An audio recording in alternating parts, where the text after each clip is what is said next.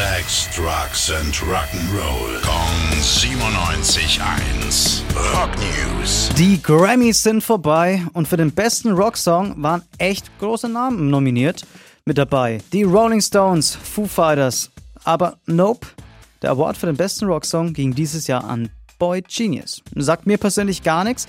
Das ist eine amerikanische Supergroup, bestehend aus Phoebe Bridgers, Julian Baker und Lucy Dassus. Und der Song hier.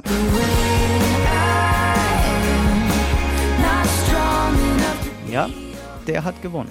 Und ich bin ganz ehrlich, das ist vielleicht kein schlechter Song, aber mit Rock hat das halt absolut nichts zu tun. Daher meine Bitte an die Grammys 2025, bildet euch bitte. Und vergebt das nächste Mal um Himmels Willen den Award an eine Rockband. Danke. Rock News. Sex, Drugs and Rock'n'Roll. Kong 97.1. Frankens Classic Rocksender.